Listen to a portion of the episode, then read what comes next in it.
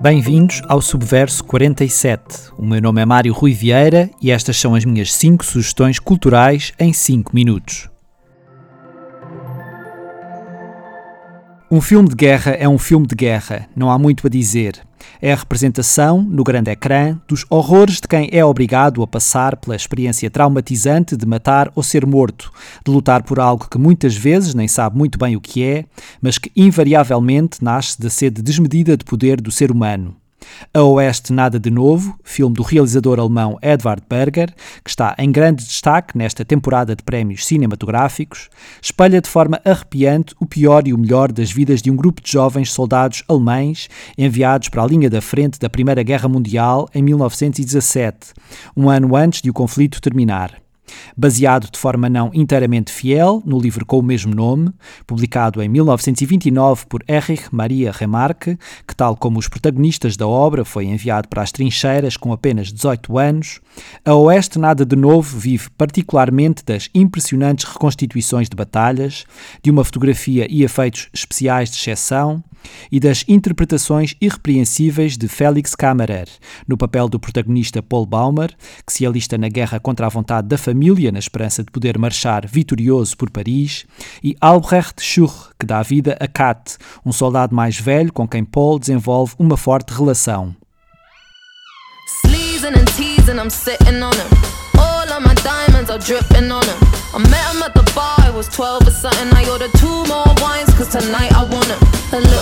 All of my diamonds are dripping on him. I met him at the bar, I was 12 or something. I ordered two more wines, cause tonight I want him. A little context if you care to listen. Neste momento será praticamente impossível encontrar quem ainda não se tenha cruzado com Escapism, a canção que tirou definitivamente a artista londrina Ray do anonimato, depois de colaborações com Disclosure, Rudimental ou Charlie XCX.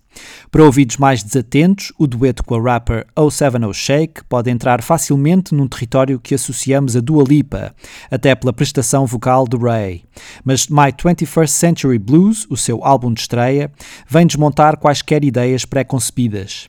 Assente naquela noção, cada vez mais explorada por artistas pop, de que um álbum deve ser eclético o suficiente para concorrer com as melhores playlists, o disco explora, ao longo de 47 minutos, a versatilidade de uma cantora que tanto nos empurra para a pista de dança com Black Mascara, um dos temas mais certeiros aqui, como nos abraça com o tom confessional de Ice Cream Man ou a envolvência jazzy de Mary Jane.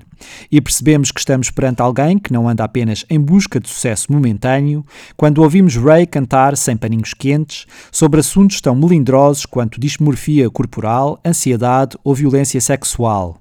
No final do ano, quando falarmos sobre os grandes álbuns de estreia de 2023, My 21st Century Blues estará certamente incluído na lista. Recuperar e dar nova vida a uma ideia de sucesso pode ser um grande erro, e That 90s Show parece dar razão àquela máxima está bom, não mexe.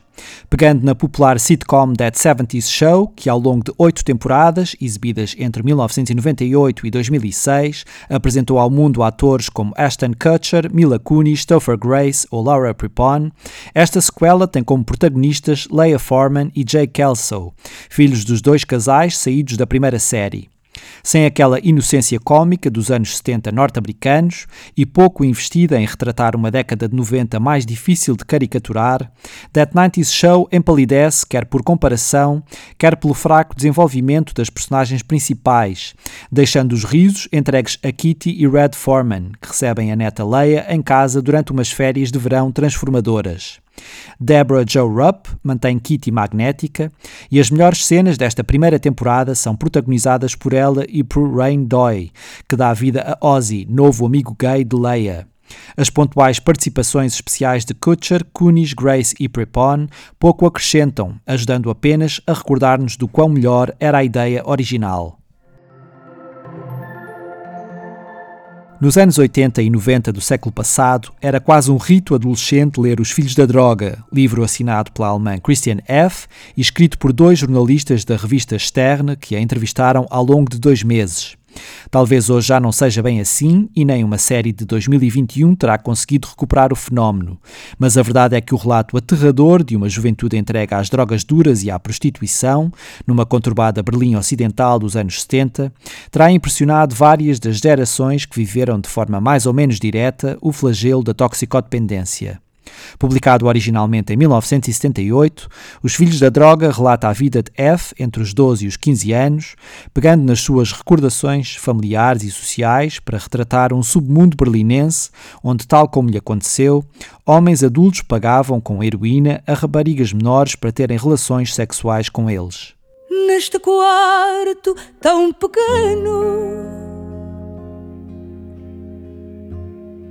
que eu pensava ser só meu. A um mês de ficarmos a conhecer Portuguesa, o seu novo álbum, Carminho abre as portas desta nova fase do seu percurso com O Quarto, Fado Pagem, que junta a música de Alfredo Marceneiro a uma letra original escrita pela própria. O sufoco da solidão de um quarto vazio, de um coração partido sem nada para dar, encontra algum alento no trinar da guitarra portuguesa que vai absorvendo a intensidade das palavras até à respiração final. São estas as cinco propostas que vos trago esta semana. Estou de volta no próximo domingo. Até lá, já sabem, digam que vão daqui.